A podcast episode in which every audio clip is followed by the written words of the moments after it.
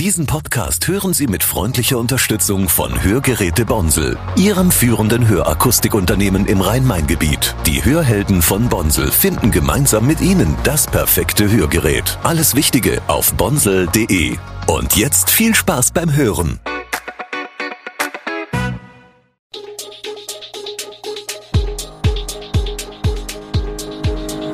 Gude, unser morgendliches News Update.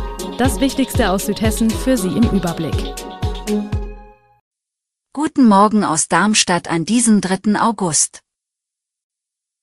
Bäckereien in Darmstadt verfolgen die Diskussion um halbe Brote in Rheinland-Pfalz sehr genau. Lilien-Rechtsverteidiger Matthias Bader hat sich am Oberschenkel verletzt und der Apfelsaft wird wieder teurer. Das und mehr hören Sie heute im Podcast.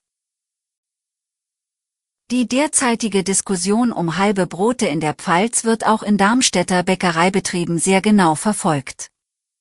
Sollte künftig tatsächlich das Wiegen von halben Broten vorgeschrieben werden, dürfte das auch für hiesige Bäckereikunden Konsequenzen haben. Nicole Baumüller, Geschäftsführerin der Bäckerei Burmut, sagt, dass das Halbieren von Broten eine zusätzliche Dienstleistung für kleinere Haushalte sei, die gerne erbracht würde.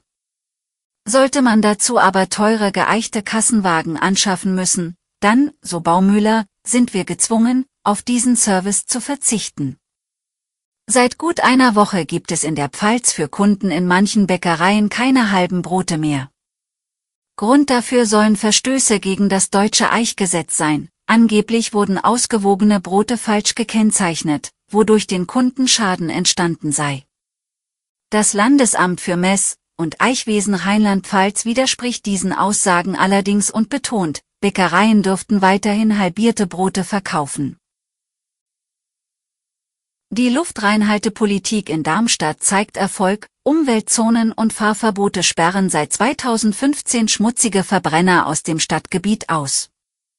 In anderen Bundesländern läuft jedoch eine Liberalisierungswelle.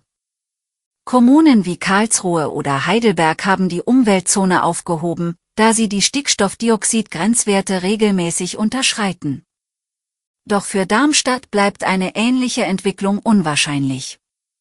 Die Luftreinhaltepläne der Stadt haben zwar Erfolg gezeigt, aber rechtliche Verpflichtungen zum Gesundheitsschutz und Einigungen mit Umweltverbänden wie der Umwelthilfe und dem Verkehrsclub Deutschland beschränken die Handlungsfreiheit. Die Umweltzone und das Lkw-Durchfahrtverbot gelten weiterhin, doch haben diese Regelungen einen Ewigkeitscharakter?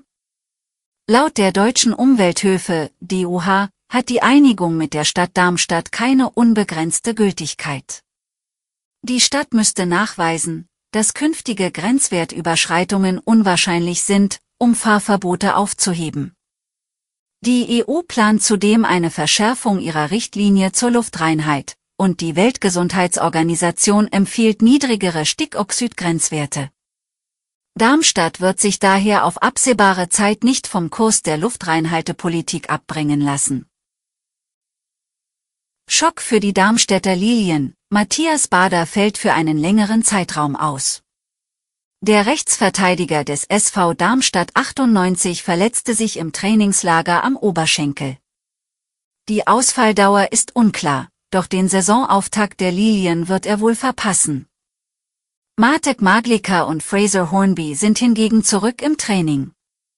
Der SV Darmstadt 98 testet gegen FC Liverpool und das Stadion bleibt bis 2028 Merkstadion am Böllenfalltor. Die Software AG wird als Hauptsponsor durch den bayerischen Hersteller von Sicherheitsschuhen Hikes ersetzt.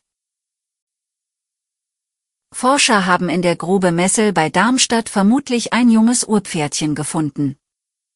Die in zwei Teile gebrochene Ölschieferplatte enthülle ein konserviertes Säugetier aus der Zeit vor 48 Millionen Jahren, sagte Grabungsleiter Thorsten Wappler am Mittwoch. Das Tier sei 30 bis 35 Zentimeter lang.